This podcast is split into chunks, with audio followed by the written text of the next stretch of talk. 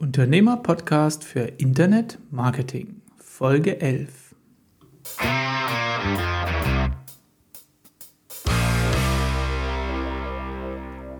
Hallo und herzlich willkommen von Jan, Ihrem Webgefährten und Host des Unternehmer-Podcasts.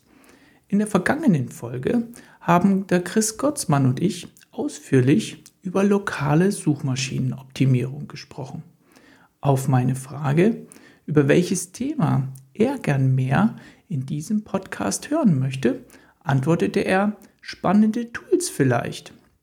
Speziell Anwendungen, die mit sogenannter künstlicher Intelligenz entwickelt werden, bieten aus seiner Sicht eine einmalige Chance auch für Einzelunternehmer, ihre Marketingaufgaben effizienter zu erledigen. Um ehrlich zu sein, musste ich nicht lange überlegen, wen ich zu diesem Thema einladen könnte.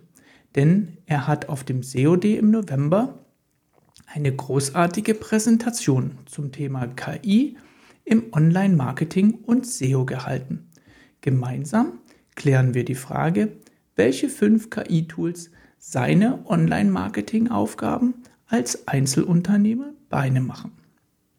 Wenn auch Sie erfahren wollen, worin der Unterschied von KI-basierten Anwendungen besteht und worauf Sie bei der Auswahl dieser Anwendungen achten sollten. Dann sind Sie in den nächsten 30 Minuten herzlich eingeladen, bei unserem Online-Treffen dabei zu sein. Ich wünsche Ihnen dabei ganz viele Aha-Momente und Freude beim Hören. Er betreibt datengetriebenes Marketing, das ihn und seine Kunden zum Strahlen bringt. Seine Kunden setzen dabei jedoch nicht nur auf Daten, sondern auch auf über 20 Jahre Erfahrung, in denen er ihnen als Sparringspartner, Berater und aktiver Anpacker für Marketingfragen zur Verfügung steht. Welche Tools er für sein Erfolgsrezept und das seiner Kunden verwendet, welche Hürden es dabei zu überspringen gilt, das verrät er uns nun am besten selbst. Herzlich willkommen bei mir im virtuellen Podcast-Studio, lieber Christian Tembrink. Danke für die Einladung, lieber Jan. Ich freue mich dabei zu sein. Super, ich freue mich, dass du da bist. Bevor wir mit dem Thema Tools beginnen, lieber Christian, möchte ich dir ein paar persönliche Fragen stellen. Bist du ein Kind der 60er, der 70er oder der 80er Jahre? Und was hat dich in diesem Jahrzehnt besonders geprägt? Ich bin ein klassischer 70er, also mehr oder weniger nicht ganz in der Mitte, 76 geboren und ja, mittlerweile merkt man dann doch, dass man äh, schon ein paar Jahre auf dem Tacho hat, wenn man so zurückdenkt, wie die Zeit damals war, unaufgeregter, weniger virtuell, weniger digital, Handys gab es nicht und ähm, ja, viel Zeit draußen, ja, mit Freunden draußen verbracht und deutlich weniger Technik gesteuert, als ich es heute so erlebe. Das kann ich bestätigen. Übrigens hätte ich das aus unserem Vorgespräch und wann du angefangen hast stu zu studieren, lieber Christian, auch schon raushören können, denn wir sind genau das gleiche Baujahr, by the way. Sehr, sehr spannend, weil Zufälle gibt es einfach. Welchen Traumberuf hattest du als Kind und warum genau diesen? Ganz ehrlich, Kleinkindtraum oder als in zu jungen Jahren, ja, da rede ich jetzt so in den, äh, ja, so Grundschule, Übergang zum mhm. Gymnasium da gab es nicht wirklich einen Traumberuf. Also da war ich so im Hier und Jetzt. Also das, wo man heute für meditieren muss, hat damals noch ganz gut geklappt. Also einfach viel draußen Zeit mit Geschwistern, mit Familie, mit Freunden verbracht und wenig über Arbeit nachgedacht. Also ich hatte das erste Mal, wo ich dann auch merkte, ja, Arbeit gibt's gute und schlechte, war, als ich mir mal einen, einen, einen größeren Wunsch erfüllen wollte. Das war so roundabout 14, 15 Jahre. Mhm. Ähm, da gab's gerade die Mountainbikes, die aufkamen und ähm, ja, meine Eltern haben mir ganz klar signalisiert, das ist zu groß, das können wir dir nicht schenken, müssen alle eins bekommen, musst du dich selbst drum kümmern und Anfangs war ich in einem Supermarkt und habe Ware vorgerückt. Das war ein hm. wenig prickelnder Beruf. Da war mir relativ schnell klar, das ist kalt, der Rücken tut weh und äh, hat auch nicht viel eingebracht. Bin dann im Rahmen eines Praktikums bei einem Fahrradladen ge gelandet,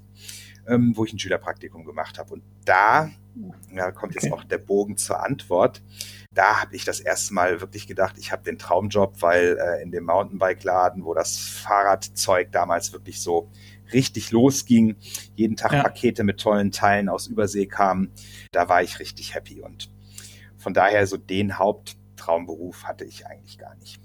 Ja, gar nicht schlimm. Es ist erlaubt, Kind zu sein. Ja, und ähm, häufig ist das heutzutage ein Thema, wo man ja, die, die Kinder vielleicht zu schnell in so eine Verpflichtung bringt, ja, was berufliche Dinge betrifft. Also bin auch ein großer Freund, Kind sein zu dürfen und das auch seinen Kindern zu ermöglichen. Macht auf jeden Fall viel Sinn. Bei mir war der Supermarkt ein Baumarkt, by the way. Das war eine ähnliche Erfahrung. Aber ja, wenn man sich einen Wunsch erfüllen möchte, weiß ich nicht, ob es ein paar teure Turnschuhe sein mussten oder ein Fahrrad oder was auch immer. Ja, also ich finde auch das durchaus eine, eine sehr lebensdienliche er Erfahrung, die man da machen kann. Hm? Du hattest keinen, äh, keinen Traumberuf, aber vielleicht ein Idol in der Kindheit. Kannst du uns da vielleicht einen Einblick geben, was du daran vielleicht auch bewundert hast? Hm, Im Prinzip auch alles so in dieser Zeit des Mountainbike-Fahrens. Da gab es eine Person, ich habe in der Vorbereitung sogar mal googeln müssen, der Name war mir entfallen, äh, so lange ist es schon her. Hans-Jörg Ray, das war ein Typ, der konnte mit dem Fahrrad Sachen machen, da habe ich mit Freunden Wochen und Monate geübt, auch nur annähernd diese Tricks nachzumachen. Also, und da war auf dem Hinterradfahren wirklich noch das geringste Problem. Also wirklich mhm. äh, in Richtung Trial, ähm, ja, verrückte Wege raufspringen. Wir haben uns aus Holzpaletten wirklich sehr gefährliche Rampen gebastelt und versucht, diese Tricks nachzumachen. Also mhm. das Idol war in diesem Fall ein Sportler, der einfach erfolgreich ja, mit dem Mountainbike Tricks gemacht hat. Und ja, so in dem Alter 14, 15, 16 war das natürlich äh, die Leitfigur, wo ich mir dachte, mein Gott, der verdient damit Geld, äh, was ich aus Spaß mache. Das äh, mhm. find, fand ich ganz reizvoll. Glaube ich. Ja, eine tolle, tolle Anekdote. Muss ich mal, den Namen muss ich nachschlagen. Ehrlich gesagt sagt er mir nichts. Aber kann ich, wenn jemand da passioniert ist für so ein Thema, total gut nachvollziehen. Machen wir einen kleinen Schwenk Richtung deiner beruflichen Seite. Worin geht es in deiner unternehmerischen Tätigkeit und was sind deine Lieblingskunden? Ich genieße es, dass seit Anfang diesen Jahres ich ja als Berater da wirklich auf ganz eigenen Füßen widerstehe. Das tue ich zwar so gesehen beruflich schon äh, seit vielen Jahren, seit 2007, um genau zu sein, aber mhm. eben nach 15 Jahren Aufbau einer Agentur und ähm, ja einem wachsenden Unternehmen, was floriert und größer wird, ähm, habe ich gemerkt, dass sich die Aufgaben so ein bisschen verschoben haben, weg von dem, was ich gerne mache, wirklich komplexe Aufgaben, ähm, herausfordernde Aufgabenstellungen zu nehmen, zu zergliedern und in ganz einfache Maßnahmen zu übersetzen.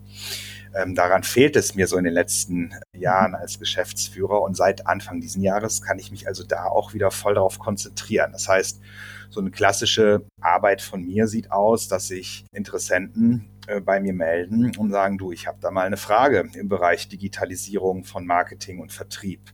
Mhm. Ähm, das kann sein, jetzt in den letzten Wochen bin ich tiefer in ein Unternehmen reingegangen, wo es darum ging, ein ganzes Team fit zu machen, digitales Marketing auf einem zeitgemäßen Niveau zu betreiben. Das heißt also, da geht es wirklich überhaupt mal hin, ähm, auch Persönlichkeiten zu erfassen, wer kann was gut, damit jetzt der mhm. kreative Schreiberling nicht unbedingt die, die langweiligen Statistikaufgaben machen, die für einen zahlenaffinen Menschen total toll sind. Also im Prinzip Unternehmen zu durchleuchten, je nach Aufgabenstellung und dann dabei zu helfen.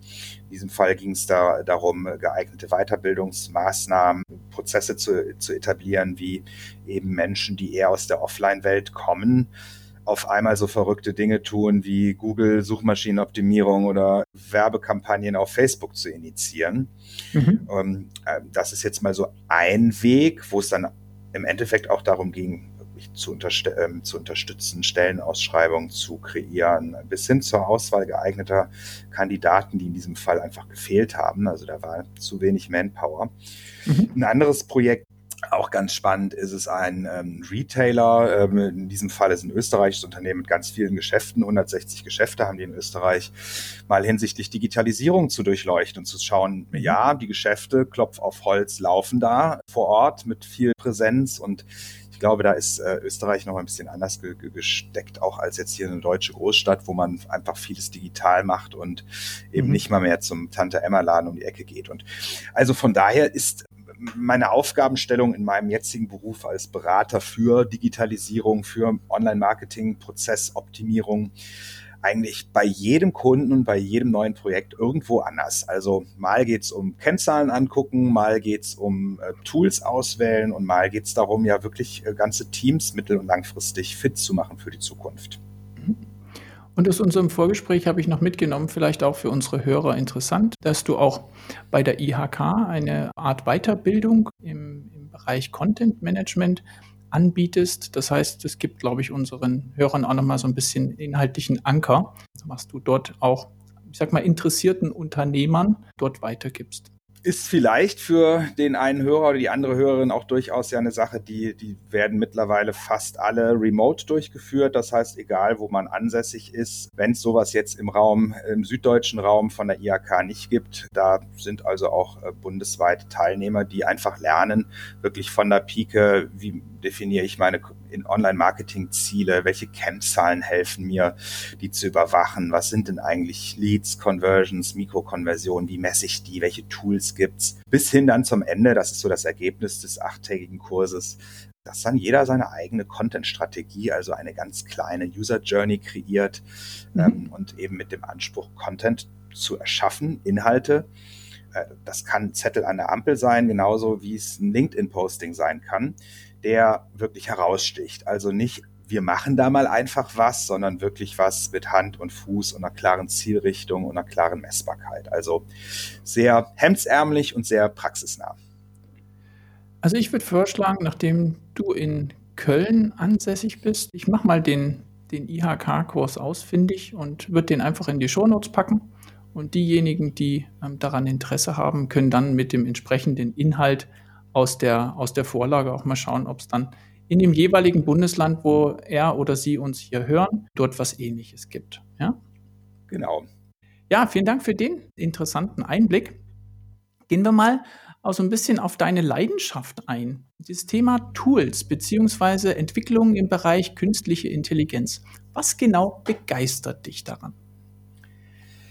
Also irgendwo Neugier ist in mir verankert. Ich experimentiere gerne rum, probiere gerne aus. Und ähm, klar, im Online-Marketing gibt's ja Tools noch und nöcher für viele Arbeiten. Und was mich an der künstlichen Intelligenz äh, tatsächlich bekommen hat, ist, als ich das erste Mal, und das ist gar nicht, ja gut, schauen wir mal, nachher werden wir ja noch über Tools sprechen, aber also vor allen Dingen die Ergebnisqualität. Also meine ersten Versuche mit ähm, künstlicher Intelligenz, die beim Texten von Headlines, beim Überarbeiten von Blog-Intros, Teaser-Texten wo man einfach mal sagt, gucken wir mal, ja, ganz lapidar auf Kölsch gesagt, was äh, so ein dummer Computer da machen kann. Und dann kommt ja. auf einmal was raus, wo man, wo ich mir gesagt habe, Halleluja, wow, das war jetzt aber mal ein Zufall, probieren wir das Ganze nochmal neu. Und also die Ergebnisse haben mich tatsächlich überrascht, was gerade im Bereich Texten, was so ein bisschen mein Herzblutthema ist, mhm. möglich ist. Und ja, also diese, diese erste Neugier, die ist dann auf viel Gegenliebe gestoßen. Also äh, ich habe angefangen, auch ganz klassisch auf YouTube mal zu recherchieren, gibt es mehr von solchen Tools und also mit jedem neuen Tool kam mehr Wow-Effekt äh, und auch mehr äh, Erkenntnisse, was das an Arbeit vereinfachen, vielleicht noch nicht komplett abnehmen, aber doch beschleunigen kann. Und mhm. das hat für mich so den Reiz ausgemacht, dass ich Anfang diesen Jahres entschieden habe, hey, da steigst du einfach mal ein bisschen tiefer ein, da machst du dich selber fit, da bastel ich gerade auch an einem kleinen Buch dran. Also das war so ein bisschen der Aufschlag, dass ich äh, zwischen Begeisterung und sogar auch Sorge durchaus war, wow, was bedeutet das für die Zukunft, wenn man mit wenigen Klicks auf einmal sich da äh, ja einen kompletten Artikel zusammenklicken kann. Und der mhm. ist unique, einzigartig. Also das war so der Impuls. Also ich hatte gerade heute vielleicht eine kleine Randanekdote in einem Gespräch mit einem Kunden auch den Hinweis, seine Tochter ist in einer Agentur tätig und sie meinte auch, dass es atemberaubend ist, in welcher Qualität heute auch eine Maschine schon eine Webseite, jetzt mal unabhängig vom Inhalt, einfach vom gewünschten Layout, der gewünschten Struktur, dort einfach hinstellen kann, wo man vor ja, mehreren Jahren einfach noch ganz viel Handarbeit hatte, um zum gleichen Ergebnis zu kommen. Das ist jetzt nicht nur aus deinem Mund, sondern auch von anderen schon gehört und auch genau der Grund, warum ich glaube, dass das Thema auch für unsere Zuhörer und nicht nur für uns beide hier vielleicht spannend ist, sondern einfach zu sehen, was ist möglich und welchen Nutzen, welche Chance habe ich daraus, den ich für mich heben kann. In welchen Marketingbereichen setzt du denn bereits derartige Tools ein? Und was sind so die Beweggründe, warum du genau dort auf ein solches Tool setzt? Also ich bin mal in Media Res gegangen, habe überlegt, was ist denn das älteste KI-Tool beziehungsweise über künstliche Algorithmen ja betriebene Tool und bin auf das Tool iQuant gekommen. Also I mhm. ähm, im Englischen für Auge und Quant für ja Quantum. Damit kann man im Prinzip etwas machen, wo es in meinem ersten Job bei Yellowstrom ein riesen Testprojekt brauchte. Man musste Probanden mhm. von der Straße wegcasten, musste ganz teuer Blickaufzeichnungskameras und Geräte machen, um nur zu sehen, wie Menschen auf einer Website navigieren. Ob die zum mhm. Beispiel den wichtigen Call to Action finden, wo man sich dann anmelden kann, oder ob die die Headline lesen und die Navigation entdecken. Und das kann iQuant komplett algorithmisch automatisiert in wenigen Sekunden, kann mhm. also eine URL einer Website hochladen, der eigenen Homepage und sieht dann mit einer erschreckend hohen statistischen Signifikanz im Vergleich zu einem echten Test, also es liegt weit über 90 Prozent, mhm. will sagen, also in äh, mehr als 90 Prozent der Fälle spuckt dieses Tool Ergebnisse aus, die mit einem wirklich aufwendigen, sehr teuren, echten Test mit mhm. Menschen ähm, ja, identisch ausfallen würden. Und ähm, man gewinnt eine ganze Menge Lerneffekte, weil die Frage bei Webseiten ist natürlich, äh, Chefin will sie in grün, ich finde blau besser, die Kunden wollen sie in rot und man diskutiert und streitet sich und dann kommt der Designer, der macht alles wieder anders. Äh, und ich finde, damit kann man wunderbar einfach etwas lösen und auch hat einen objektiven Berater an seiner Seite, der nämlich sagt, hör mal, schön und gut, dass die Seite aussieht, wie sie aussieht, aber deinen wichtigsten Button, die Handlungsaufforderung, hier jetzt Kunde werden, anrufen, kaufen, weiterklicken, ja. die wird nicht gesehen. Und von daher, das ist äh, so das Tool, was mich schon am längsten begleitet und womit mhm. ich in ganz vielen Fällen, das sind mal Werbeanzeigen auf Facebook, das sind mal Landingpages, das kann man aber auch für Flyer oder Plakate anwenden. Einfach zu mhm. gucken, ob die wichtigen Sachen von Menschen, die dieses Ding betrachten, auch wirklich ähm, gesehen werden. Das klingt extrem spannend. Ich habe so ein bisschen das Gefühl, für diejenigen, die das Tool jetzt noch nicht kennen, ich verlinke es natürlich in den Shownotes, mache ein paar Bildchen dazu. Ich könnte mir vorstellen, dass es so in die Richtung von Eye-Tracking geht. Ja? Also, dass man so wie eine Heatmap auf einer Website, du hast Flyer oder Plakat gesagt, also wo schauen Leute als erstes hin, wenn sie eine Visualisierung sehen? Ja, wie ist auch der Lesefluss? Darf ich mir das so vorstellen?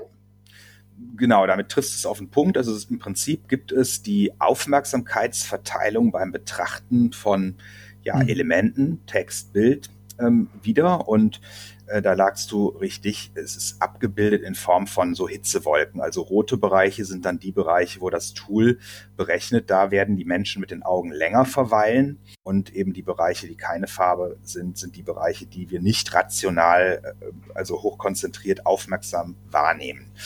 Entsprechend hat man eine ganz bunte Karte über der eigenen Webseite mit roten Bereichen, mit gelben Bereichen, aber eben auch äh, mit vielen schwarzen Bereichen. Und das sind dann die Bereiche, wo der Nutzer in der Regel einfach nicht groß verweilt mit dem Auge. Verstehe.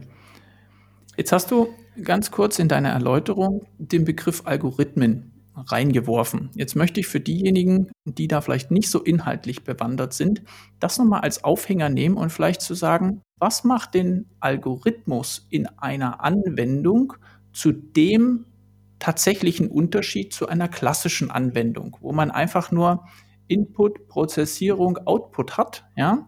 Was macht also dieser Algorithmus besonders im Kontext von diesen KI-Anwendungen? Kannst du da vielleicht noch zwei, drei Worte dazu verlieren? dass er eigenständig Aufgaben löst, weil er wurde ja nicht, mhm. also in dem Sinne antrainiert, dass alle Logos und Bilder, die ich in so ein, äh, in diesem Fall jetzt dieses Eye-Tracking-Tool hochlade, das ist ja eine komplett neue Aufgabenstellung und dieses Tool mhm. wurde auch deswegen künstliche Intelligenz, Machine Learning, also die Maschinen wurden trainiert zu analysieren, wo wird der Mensch wahrscheinlich hingucken, wenn die Website mhm. ich mache es jetzt mal rein exemplarisch, schwarz-weiß ist, aber rechts ein knatschrotes Bild ist. Ja. Und damit wurde im Prinzip, das ist ja so die Basis von äh, maschinellem Lernen, ja, Programme gefüttert mit echten Daten, also wo man gesehen hat, da war eine schwarz-weiße Website und wenn da rechts ein, ein, roter Kreis ist, dann gucken die Leute wahrscheinlicher hin, als wenn dieser Kreis nicht in rot wäre. Und lernen im Prinzip eigenständig Vorhersagen zu treffen. So mhm. weit würde ich jetzt mal mit meinem Marketing-Know-how die Besonderheit eines Algorithmus getriebenen Tools beschreiben. Statistiker und Mathematiker der Welt, hängt mich bitte nicht auf, falls das nicht ganz korrekt ist. Nein, ich glaube, für unsere Zuhörer und auch für mich sehr gut erklärt. Also es ist einfach eine zusätzliche Fähigkeit, die so eine Anwendung mitbringt. Bleiben wir vielleicht bei diesem doch recht greifbaren Beispiel. Wenn du an das Icon-Tool denkst und mal vergleichst, du bist jetzt beim Kunden und hast ein Projekt, wo es genau darum geht, eine beispielsweise Conversion-Optimierung zu machen und hast jetzt plötzlich dieses Tool an der Hand. Wie ändert sich dadurch dein Workflow? Also wie ändert sich dadurch die Abfolge im Projekt? Allein nur daraus, dass ihr dieses Tool und deren Empfehlungen zur Verfügung habt.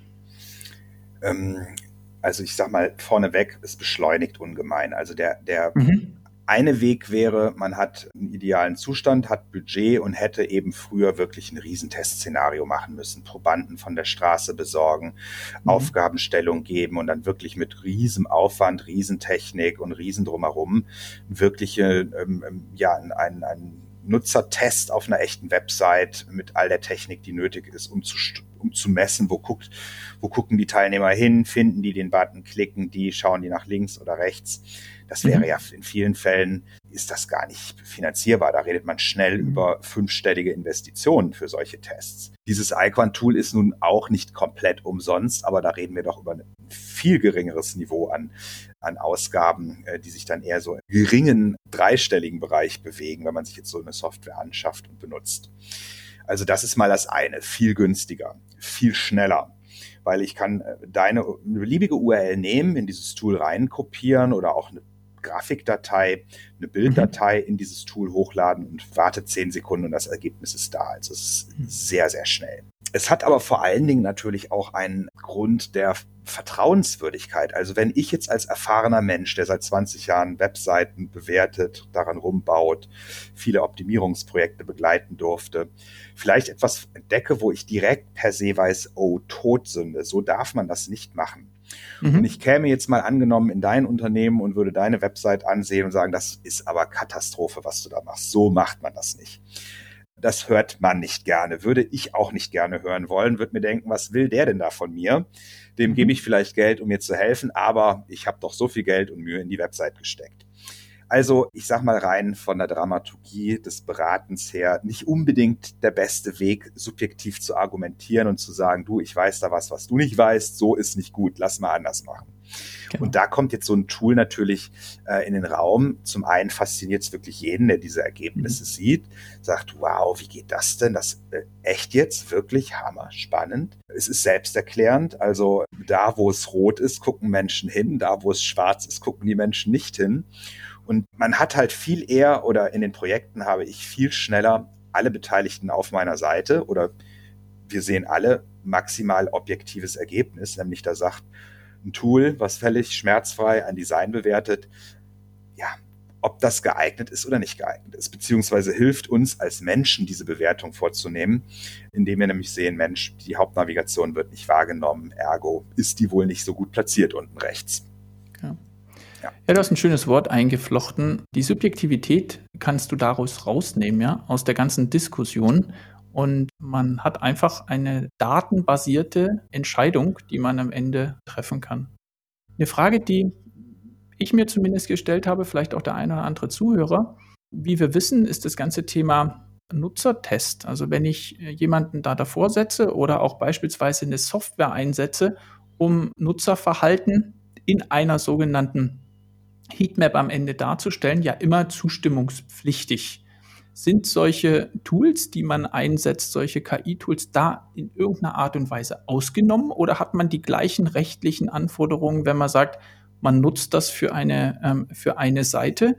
Also in dem Fall von dem Iquan-Tool kann ich es direkt sagen, da passiert ja gar nichts auf der Website mhm. mit einem Benutzer, sondern dieses Tool lädt sich im Prinzip einfach nur die Optik. Man kann auch einen Screenshot von einer Website hochladen. Also das betrifft überhaupt keinen Nutzer, weil ähm, du bist nicht, nicht auf der Website, während dieses Tool die analysiert, beziehungsweise ähm, es sammelt überhaupt keine Nutzerdaten. Es, das ist ja gerade das, was der Algorithmus macht und sagt, mhm. wäre da ein Nutzer, würde der sehr wahrscheinlich oben links gucken, aber nicht unten rechts, mal rein exemplarisch. Von daher bei diesem Tool ähm, bin ich äh, ganz sicher oder weiß es auch, das hat überhaupt nichts mit Cookie oder Zustimmungspflicht okay. zu tun. Die Diskussion wird spannend, wenn es jetzt um Bilder geht oder auch um Text. Wenn nämlich eine mhm. KI ein künstliches Bild erzeugt und das sieht halt zufälligerweise aus wie du oder ich. Was mhm. ist dann, wenn ich das über ein Tool, wo ich vielleicht sogar Geld für bezahle und sage, da kriege ich ein Foto mhm. von einem nicht existenten Menschen mhm. und Wer sagt, dass es nicht passiert, dass wir auf einmal Kopien haben und auf irgendeiner Werbekampagne erscheinen, ohne es Correct. zu wissen? Ja schwere Grauzone. Äh, Gleiches mit Text. Also ich fütter eine Text-KI an und sage, hier sind 20 Beispielworte und ein Beispielsatz. Mach mir daraus einen tollen Blogartikeltext oder einen tollen Produkttext.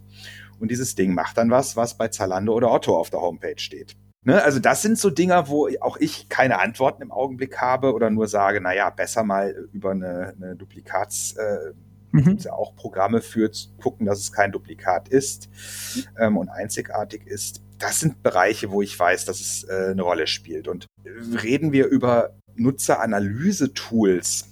Ein ganz tolles ist ja auch Hotjar. Damit kann man so mhm. Videos mhm. aufzeichnen, wie ein echter Mensch sich auf der Website verhält, also wo geklickt wird. Und mhm. das sind natürlich wieder Sachen, wo ich zustimmen muss, weil das misst ja wirklich, was ich als Person tue.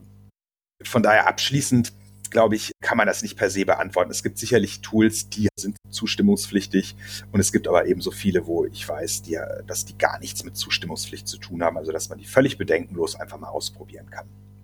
Verstehe.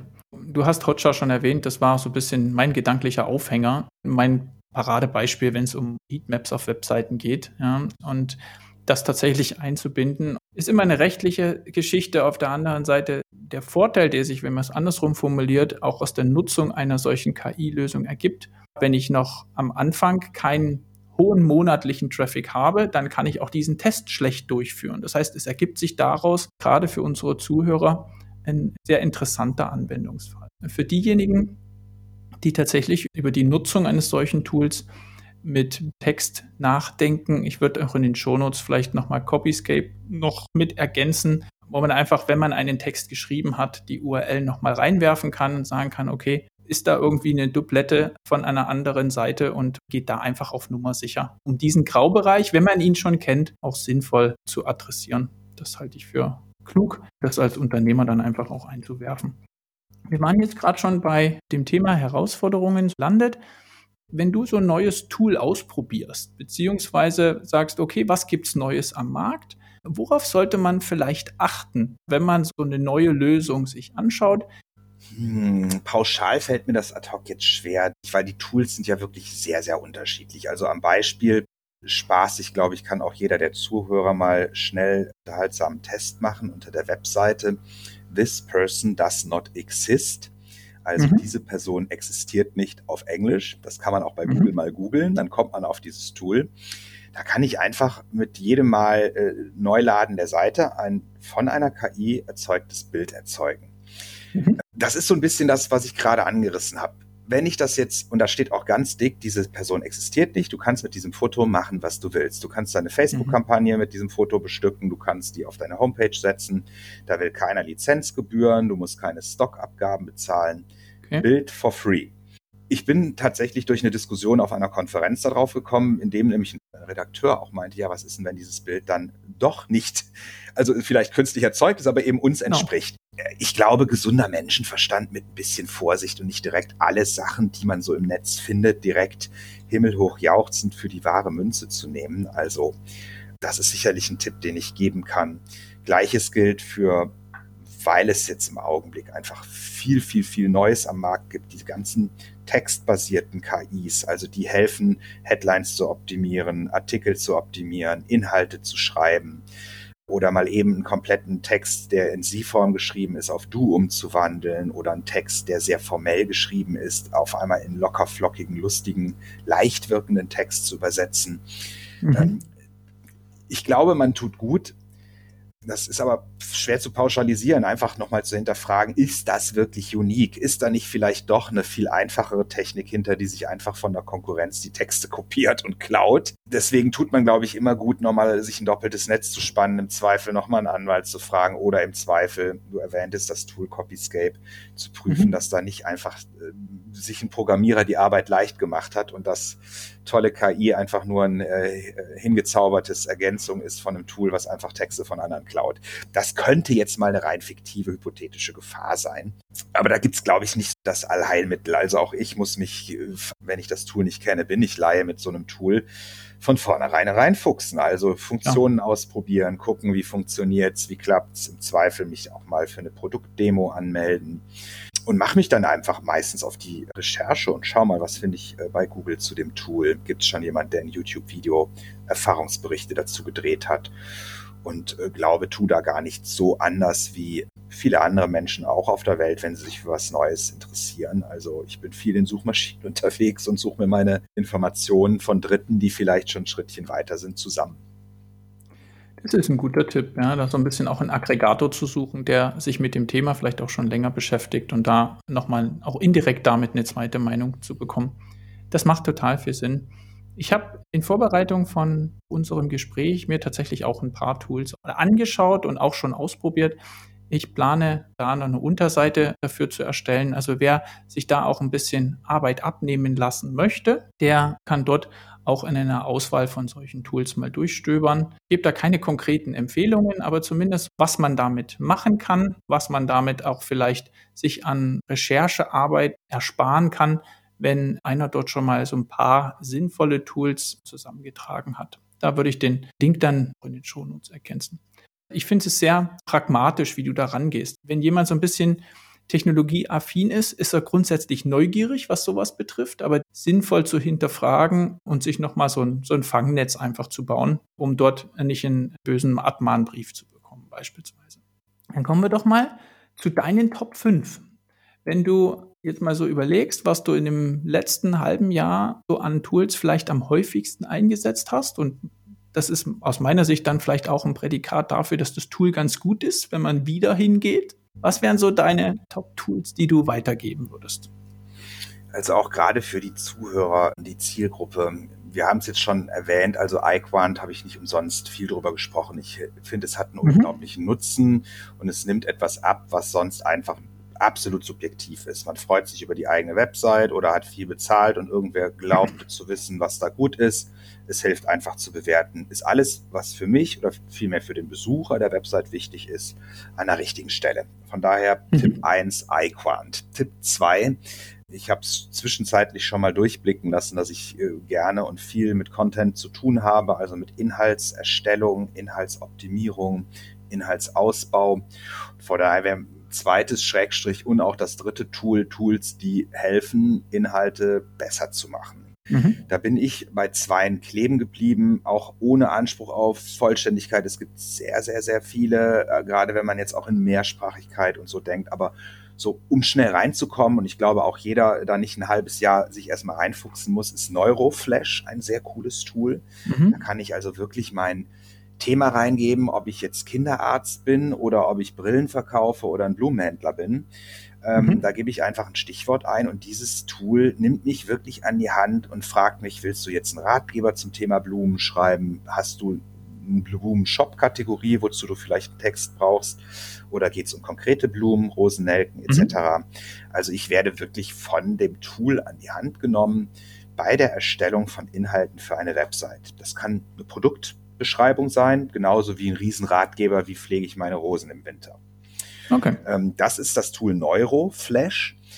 Im Prinzip von der Logik und von, dem, äh, von der Grundfunktion ähnlich, aber doch ein bisschen anders ist Copy AI, äh, also mhm. C-O-P-Y und dann AI, das ist die URL dieses Tools.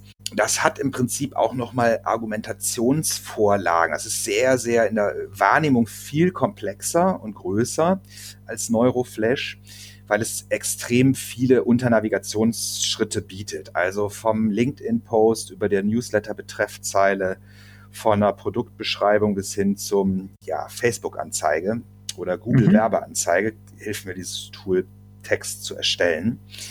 Es hat aber auch nochmal für mich als Menschen gewisse Frameworks, also Argumentationslogiken, wie Texte aufgebaut werden sollten. Ah, ja. Und es vermittelt indirekt damit ganz schön Theorie, dass man zum Beispiel sagt, wenn du äh, rote Rosen verkaufen willst, dann sollte man dem Nutzer erstmal einen Grund geben, wozu sind die überhaupt gut, warum sollte ich diese Rosen in diesem Geschäft kaufen und ähm, das ist in diesem Tool ganz gut abgebildet, finde ich. Man muss es mhm. finden und braucht aber auf jeden Fall viel, viel länger, sich reinzufuchsen bei Copy AI als bei Neuroflash. Und wenn ich dann so weiterdenke, dann haben wir mit iQuant so dieses Wahrnehmungsding mit Copy AI und Neuroflash, das Texten. Äh, mhm. Äh, fehlt noch für mich als visueller Mensch auch die Bildwelt. Und da habe ich in meinem Smartphone ein Tool, das heißt Clip Drop. Mhm. Also Clip mit C geschrieben und Drop wie der Drops, nur mhm. ohne S. Und damit kann man sehr schnell, sehr einfach aus einfachen Fotos gute Fotos machen. Also ich mhm. knipse Vase, die auf meinem Tisch steht und diese Vase ist dann komplett freigestellt, binnen Sekunden in meinem Handy drin. Das heißt also, ich kann im Bereich Produktfotografie unglaublich mir Zeit und Geld sparen damit. Mhm. Kann Fotos bereinigen, also dann steht da hinten doch noch jemand im Hintergrund, den kann ich damit wegradieren und also spannendes Tool für Smartphone. Das ist also eine App, ClipDrop. Mhm. Und das letzte geht jetzt mal in ein ganz andere Anwendungsszenario. Das ist wahrscheinlich eher so für uns alle, die dann ja auch in Steuern und Buchhaltung und betriebswirtschaftliche Abrechnung machen müssen. Das ist die Lens-App von Microsoft. Also mhm. Lens wie Linse, nur auf Englisch. Mhm. Ähm, ist kostenlos, das Tool äh, und hilft dabei, zum Beispiel, wenn ich meinem Steuerberater mal schnell irgendwie Reisekostenabrechnungen abknipsen will, daraus ein PDF mhm. mache und die aus diesem Tool direkt an meinen Steuerberater senden möchte, hilft es dabei. Also ich kann sehr schnell mit dem Handy Inhalte scannen und die in Reihe bringen und daraus ein eigenes PDF kreieren, was ich aus dieser App direkt versenden kann. Also das nutze ich jetzt gerade eher so im Unternehmerischen, um Tankquittungen, mhm. Einkaufsquittungen, Hotel und all diesen Kram schön zu digitalisieren und zumindest schon mal an Steuerberater und meine Inbox zu versenden. Gut, dass du so ein bisschen auch über den Marketing-Tellerrand hinaus denkst. Das klingt super spannend. Ein, ein ganz guter Rundumschlag. Sehr gut. Vielen Dank, Christian. Ich denke mal, mit den fünf Tools haben auch die Zuhörer was Spaßiges auszuprobieren und hoffentlich auch den ein oder anderen Aha-Effekt, der dann die Arbeit erleichtert oder Zeit spart. Hätte ich nicht schöner zusammenfassen können. Genau so ist die Intention für heute. Ich glaube, das Ziel haben wir erreicht, zumindest aus meiner Sicht.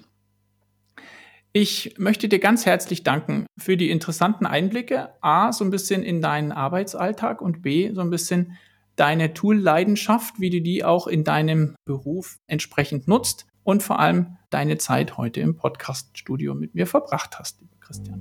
Sehr gerne. Immer wieder. Für deine weiteren Projekte als Marketer wünsche ich dir natürlich ganz viel Erfolg und stets ein glückliches Händchen bei der Auswahl geeigneter Tools, um beim Thema zu bleiben. Vielen Dank, mach's gut und allen eine ja, gute Zeit und viel Erfolg. Was für ein spannender Perspektivwechsel hin zu einem Berater, der mit seiner Leidenschaft für Tools die Probleme seiner Kunden so effektiv und qualitativ hochwertig wie irgend möglich lösen möchte. Für mich persönlich besonders spannend war, dass mit Hilfe von Tools auch Voreingenommenheit und Subjektivität eliminiert werden kann und somit Verbesserungsbedarf ohne lange Diskussionen umgesetzt werden kann. Übrigens, für die Nachbereitung dieser Podcast-Folge kam ein weiteres KI-basiertes Tool zum Einsatz.